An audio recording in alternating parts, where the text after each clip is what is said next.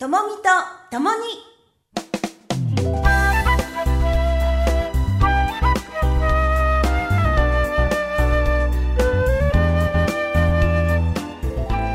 ともみとともにゲストコーナーです。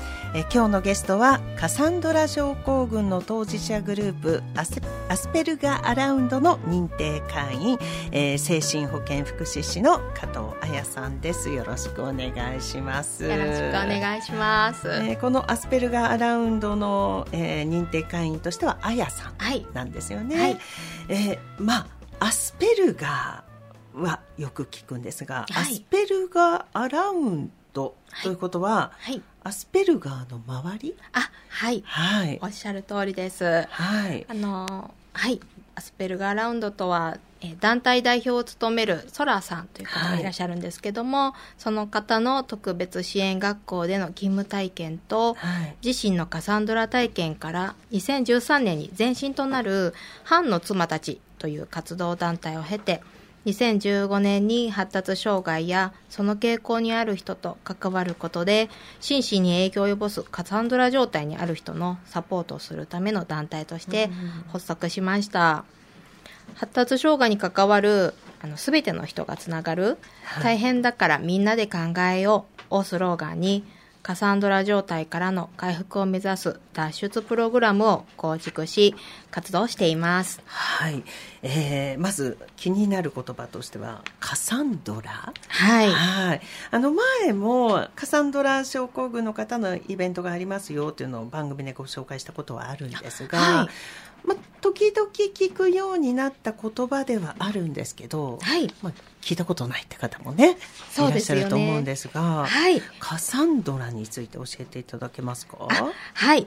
カサンドラ症候群そうですよね。聞き慣れない方もまだまだ多いかと思います、カサンドラ症候群とはもともとは発達障害。はい。特にあのその中でも自閉スペクトラム障害の傾向がある夫とうん。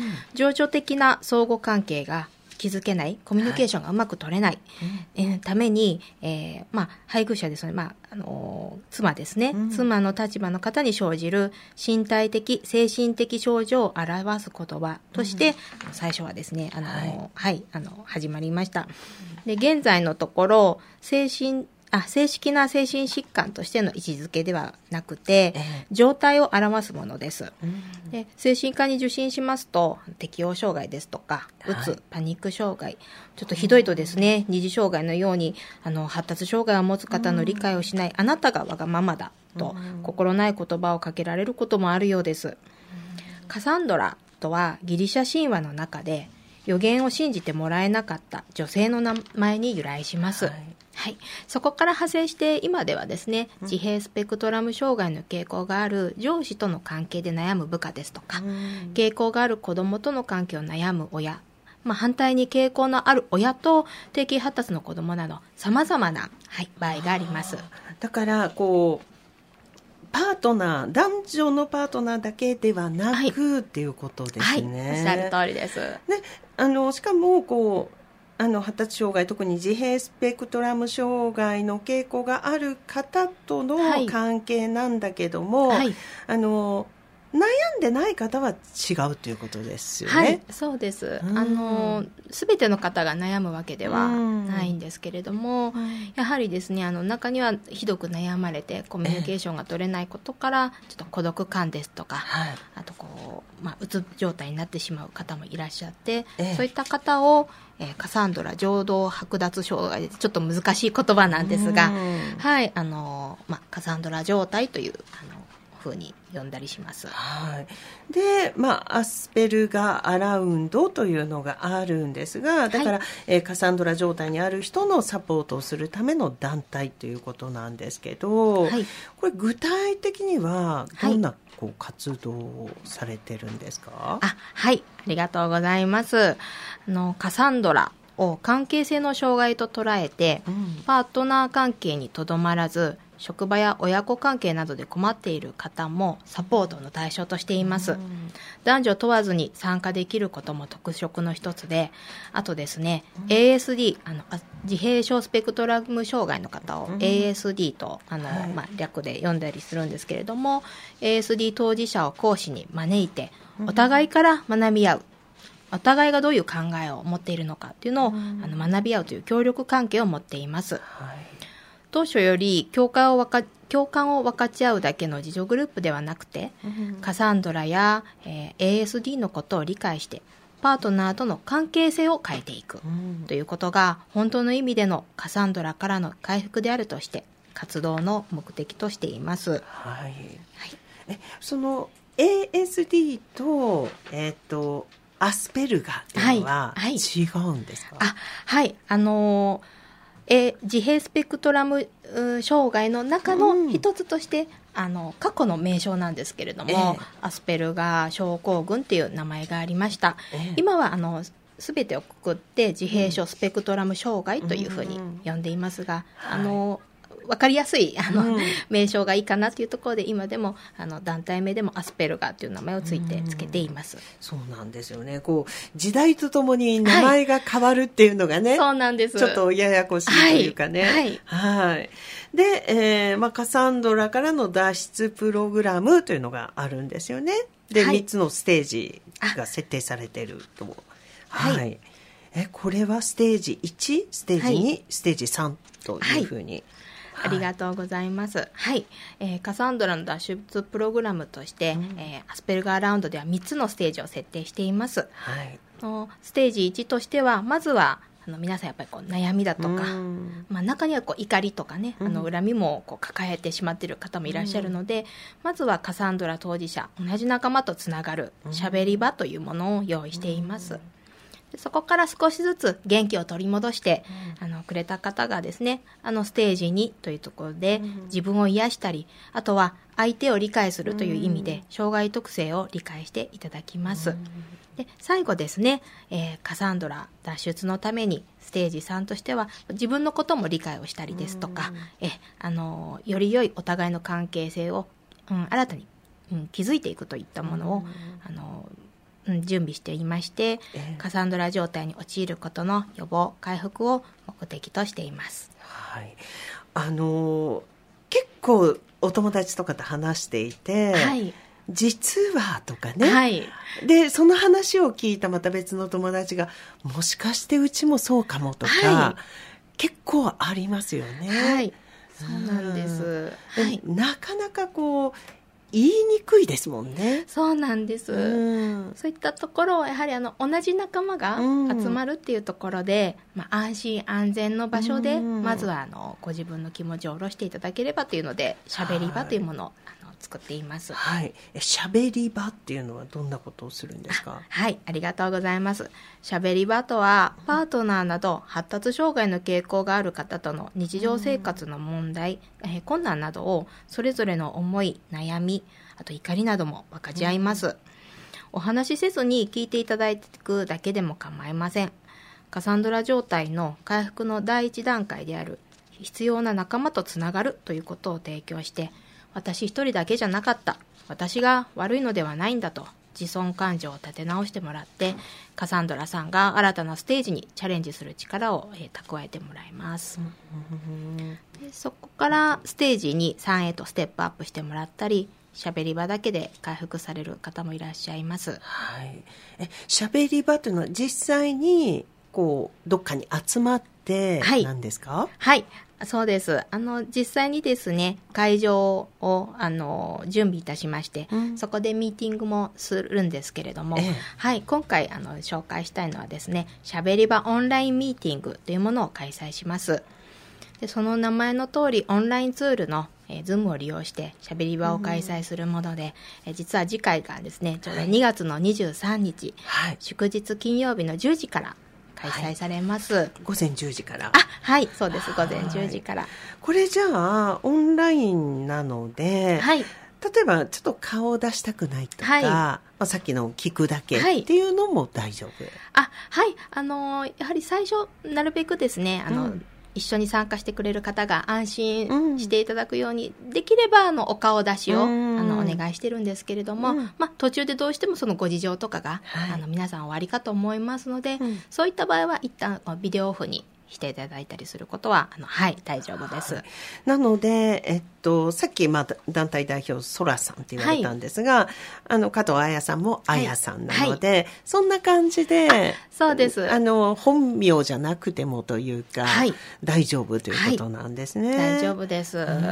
でも、いいですね。これ、コロナ禍で始まったんですか、オンライン。はい、そうなんです。あのきっかけはコロナ禍がやってきてですね、ええ、あの、リアル会場と申しますか、うん、はい、あの会場を確保するということができなくなった時に、うん、どうしても自宅でですね発達障害の方とカサンドラさんが一緒にいる時間が長くなってしまったんですね、はい、そういった時にあの、まあ、リアルのしゃべり場が開催できなくても、うん、オンラインでなら居場所を確保できるかなっていうのきっかけで始まりました。はい、はい、ね、だからまあ発達障害といっても本当にいろいろですもんね。はい、おっしゃる通りです。はい、だからあのまあ、カサンドラの方っていうことなんですけども、はい、もしかしたら自分は気づいてないけど、はい、実はカサンドラだって場合もある。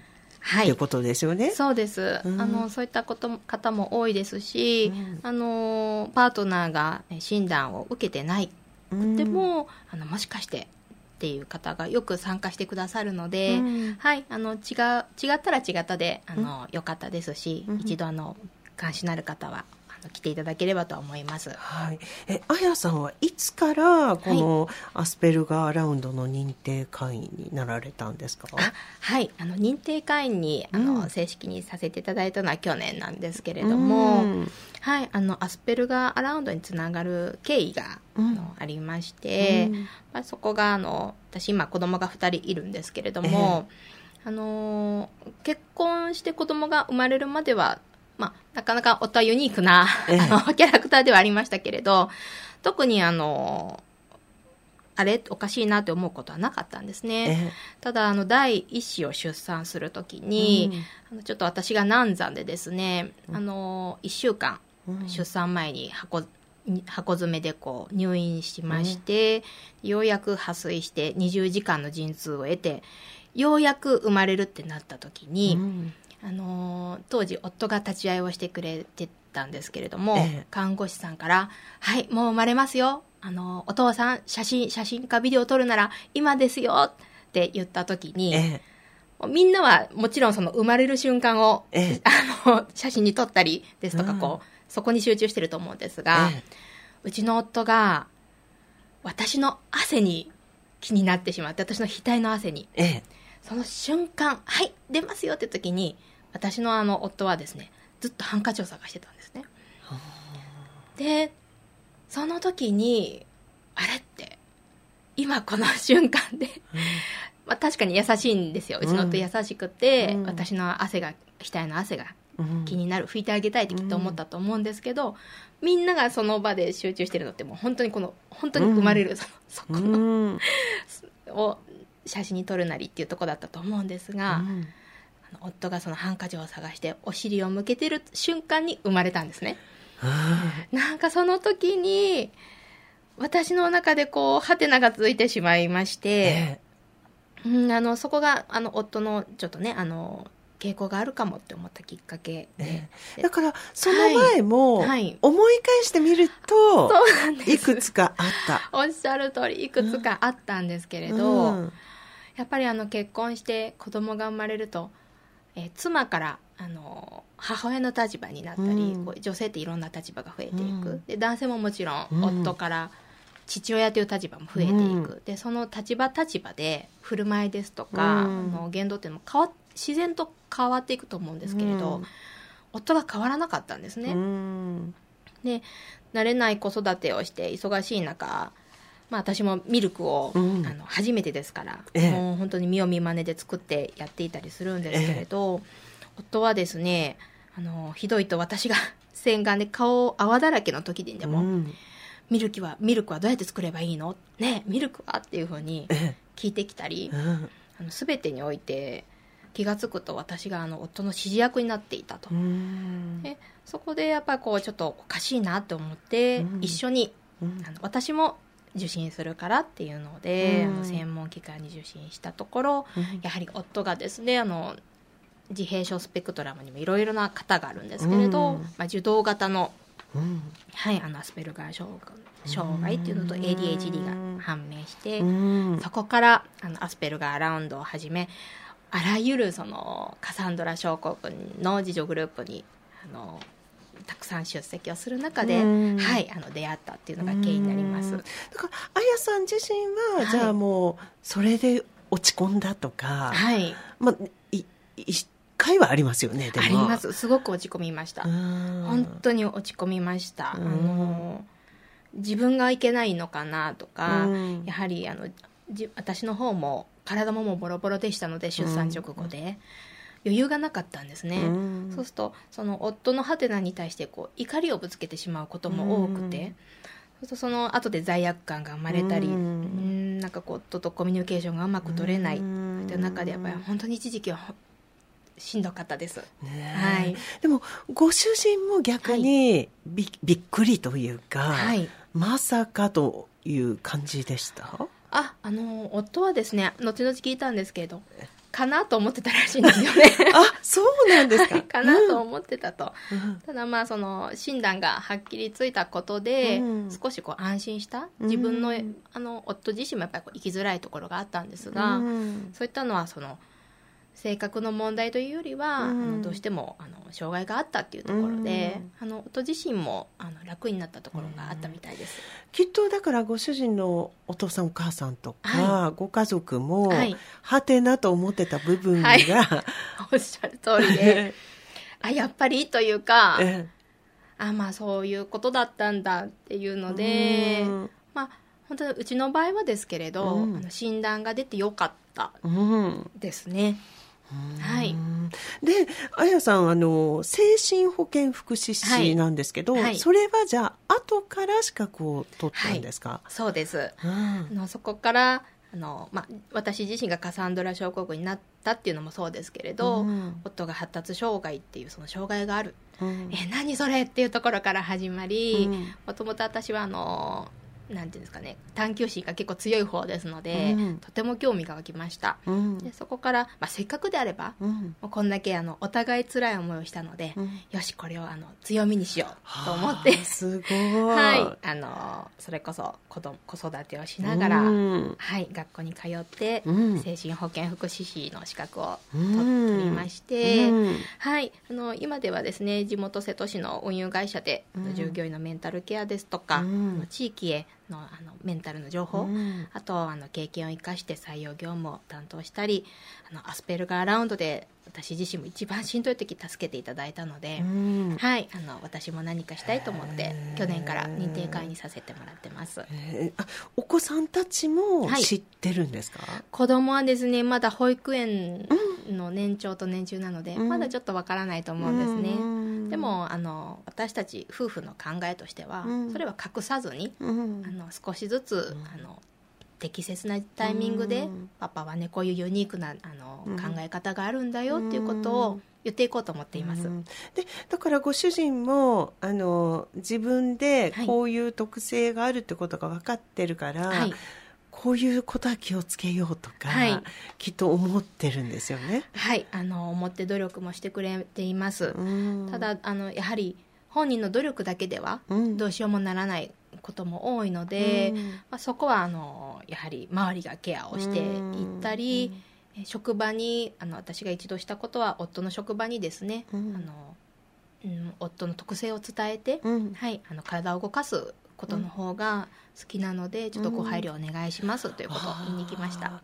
だからあの自分の、まあ、特性に合ったお仕事ならいいんだけど、は本当に辛いとか、はい。こう自分の持ち味を発揮できないところで、はい、働かなくちゃいけないと本当辛いですよね。そうなんです。うん。あのやはり一時期、まあ、やっぱりどうしてもじーっとして座るお仕事ですと、うん。あの特性上眠気が来てしまったり、うん。はい、何かこう刺激がないとですね、うん。あのちょっと落ち着かなかったりするので、そこを理解、まあ、なかなかね理解をしていただくっていうのも難しいと思うんですが、あのまあ時にこうなんていうのかなこううん楽をしてるですとか、うん。はい、あのそういうふうに思われてしまったこともあって、うん。本人も辛かった時期があるんですね、うん。ただ今は本当におかげさまで配置転換をしていただいて、うん。よく体を動かす部署にいるんですが、うん。先日あの私も本当に嬉しかったのが、うんあの夫の上司にちょっと挨拶に行った時に、あの加藤さんのあの才能がようやく開花しました もう本当によくやってくださってて、泣けますね。はい、もう本当に、あの夫のそのいいところを認めていただけてよかったっていうのと私自身もうん私自身もあの考え方を変えていくことであの今の本当にあの一番いい夫との関係が築けてると思ってます。ねえ。なんか本当になんか不思議なんですけどこうはまあいろんなタイプがあると思うんですけどね、はい。こう一生懸命話していてもあのこうここにフォーカスされずに気になることがあるともうねそうなんです。えだからこう子供さんが例えば学校にいる時に、先生が話してるんだけど、はい窓側だから、はいなんかこう、外を見てると、ひらひら落ちる葉っぱが気になって仕方がないとか、そうです。ね。はい。なので、こう、治るわけではないけど、はい周りが配慮することで、はい。随分こう改善されるってことですよね。はい。おっしゃる通りです。やはりいかに環境、うん。その人に合った環境を、うん。もちろん本人にどうしてほしいか聞きながらですけれども、うん。こちらがあの、まあ、整えるかっていうのが、いかに大大切かっていうのが本当に夫を通して気づかせてもらいました、だからなんか、お互いに学びですね。はい。おっしゃる通りです、ねはい。え、ねえ本当にあの私の知り合いでも50代で分かったとかね。そうですよね。うん。いらっしゃいますよね。でやっぱり同じように腑に落ちたというか、はい。なんかこうそれがショックではなく、はい。あだからだったんだっていう、自分が悪いんじゃないんだっていうね。はいうんだからなんか早くこう気づくっていうことも大事ですし、はい。やっぱりあのカサンドラで悩んでる方もいらっしゃると思うので、はいこういったこう仲間と出会う場っていうのはすごく大事ですね。はい本当にその通りですうんね、しゃべり場オンラインミーティング2月23日10時から開催ということですので、はいまああのこれだからアスペルガーラウンドの認定会員じゃなくても、はいまあ、これだけちょっと出てみたいっていう方も OK。はいあのどなたでも参加していただけます。はい。カサンドラかもと思った方でええ。あったり、ちょっとあのカサンドラってどういうことだろうって知りたいと思われるあのうん。医療従事者の方ですとか、はい。関係者の方でも、うん。はい結構です。そうですね。だから当事者じゃなくても、はやっぱりあのん誰にでもなんか関係するというか、はい。周りにそんな人がいた時には気づいてあげてほしいし、はい。力になってほしいですもんはい。ね。そうですね。えじゃあ参加したいっていう方は、はい。えーアスペルガーアラウンドで検索すればいいですあかはい。そうです。あのアスペルガーアラウンドで検索していただくとうん。しゃべり場といったあのあのサイトにつながりますので、はい。そこからあの申し込みをしていただければと思います。はい。ね、ぜひ、あの、まあ、カサンドラ症候群の方だけではなく、あの、ちょっと、こう、知りたいとかね、はい勉強したいという方ももちろん OK ということですので、アスペルガーアラウンドと検索をしてみてください。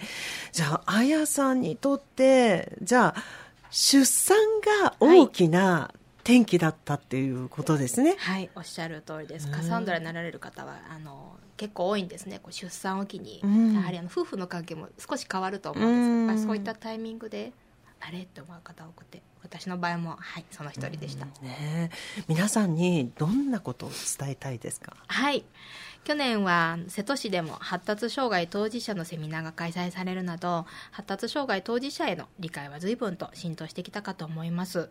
そして当事者の生きづらさも大変ですけれどその周りの人たちも気がつかないうちに疲れていたり孤立してしまったりすることがあります。カサンドラ症候群かもと思われる方のよりどころの一つとしてカサンドラ症候群の当事者団体があるということをまず知っていただきよければその中の一つアスペルガーラウンドにも来てもらって一緒にカサンドラ脱出を目指してもらいたいと思います、えー興味を持っていただけましたらアスペルガーラウンドで検索お願いします。あとパンフレットや小冊子もいくつかご用意してますので自分のお話をすることにちょっと抵抗があるなっていう方はまずは、えーこういったものをおもてお求めいただいて知識を身につけていただければと思います。はい、えーアスペルガーアラウンドのねあのリーフレットを持ってきていただいたのでこちらもね、はい。あのラジオサンキューの外の棚のところに置いておきますけどでも本当にあの私たちが思っている以上に多いですよね。はい。おっしゃる通りです。多いですうん本当に。なんかどうしてもこう発達障害ってこう、まあ、障害ってつくのではい。皆さんなんかすごくこう見た目的にも分かる重大な障害はいって思いがちなんですが、はいもう全然ね知的に障害伴わず、はいあの本当にい周りに、はいね、クラスでも何人かいるはいって言いますので。そうですねぜひあの理解していただけるといいかなというふうに思いますね。そっか、ここにも書いてありますね。障害授業は受け入れることでなく受け止めること。はいはいね、まさに受け止めたあやさんですけども、ね、特に何かありますか？こういうこう自分がこうだったから、はいこういうことに気をつけるといいとか。そうですね、やはりまず一人で抱え込まずに、うん。あのこういった事情グループをあの使っていただければというふうに思います。そこから必ずヒントはあると思いますのでうん。まずはつながって同うん。じ悩みを持っている方とつながっていただけるといいのかなと思います。はい。ね、なかなかみんながみんな、ね、オープンにできるわけではないと思うんですので,、はい、ね。うん、あのオープンにするしないは自由だと思うんですが、でも理解できるしていただける人が増やしていくっていうのはすごく大事ですよね。そうですね。うん。なんか私のお友達の子供もあの行ってないそうなんですけどお子さんにも行ってないけど、はい。周りが気づいていて、うんすごくなんかこうサポートしてくれるって言あって。そうなんですね。うん。素敵。それもなんかねあのいいですよね、はい。でよくあの本当のことを言っちゃうとか。あります。あるあるです。あるある。あるあるです。ねここのパンフレットの表にもありますけどそう「君って太ってるね」って。そうなんです。でそんなこと言わないでって怒られて、はい。本当のことを言ってるのになんで怒るんだろうっていう、なんか私前あの全身写真を撮ってきて撮ってくださいって頼んだが、は全身写真って私の中ではこう立って、ああはい。うん、だと思ったら、はい。座ってる写真が来てああえ？私びっくりしたんですけど、全身が写ってたんですよ。確かに。あまあなるほど。うん。あもうそういうことは本当にあるあるですね。あのそういうなんていうのかなこう解釈のうん。少しこっち違いというかそこがユニークさでもあるんですけれど、うん、だからあ説明が足りなかったんだってそうなんですはり具体的うにん。数字を入れて、うん。しかも、えー言葉のあの耳から聞こえる情報を取り入れるのが、あの弱かったりするので、うん。あの目で見えるようにうん。文章はい。とか写真とかで伝えるのがいいっていうのはああのよく聞く話です。だからこう机の上を片付けてって言ったら、はい。そのものを全部捨てちゃったりとかね。はい、そうあるあるですね。ねはい。だからお家の中でもはい。工夫もされてるんですか、はい、おっしゃる通りで、うん。えー漠然とした言葉、うん。うんいつものやつを買ってきてたですとかああのスーパーマーケットでちょっと食材が足りてきて足りてこなくなったのでいつものものを買ってきてだとわからないですね、あ、うん。なので牛乳を1リットル買ってきてほしいですとかああの箇条書きにしかもメールですとか目で見える形でお願いをするようにしていますだから牛乳買ってきてって言われると、はいもういくつ買っていいのかそうです困っちゃうそうです牛乳を1本買ってきてできれば写真付きがいいと思いますいつものだいつものでもうん何回か数をこなせば大丈夫だと思いますけれど。だからよく聞くのは、少し待ってとか。あ、はい、そうです、そうです。それも、はい。まあ確かに人によって、はい。ちょっと待ってねって、ちょっとの感覚って違いますもんね。そうですね。そうです。ーでもそれはもう生活の中での勉強はい。ですね。そうですねうん。はい。あのそういったこともきっとアドバイスをね、はいあのしていただけると思いますので、はい。はい。まずは、えー、しゃべり場オンラインミーティング、アスペルガアラウンドで検索していただいて、えー2月23日、えー午前10時から、えー開催ということですので、気になる方、またちょっと知りたいという方、ぜひ、えー参加してみてください。はい。ね、あやさん、ありがとうございました。こちらこそどうもありがとうございました。えともみとともに今日のゲストはカサンドラ症候群の当事者グループアスペルガーアラウンドの認定会員、えー、あやこと加藤あやさん精神保健福祉士の加藤あやさんでしたありがとうございましたありがとうございました。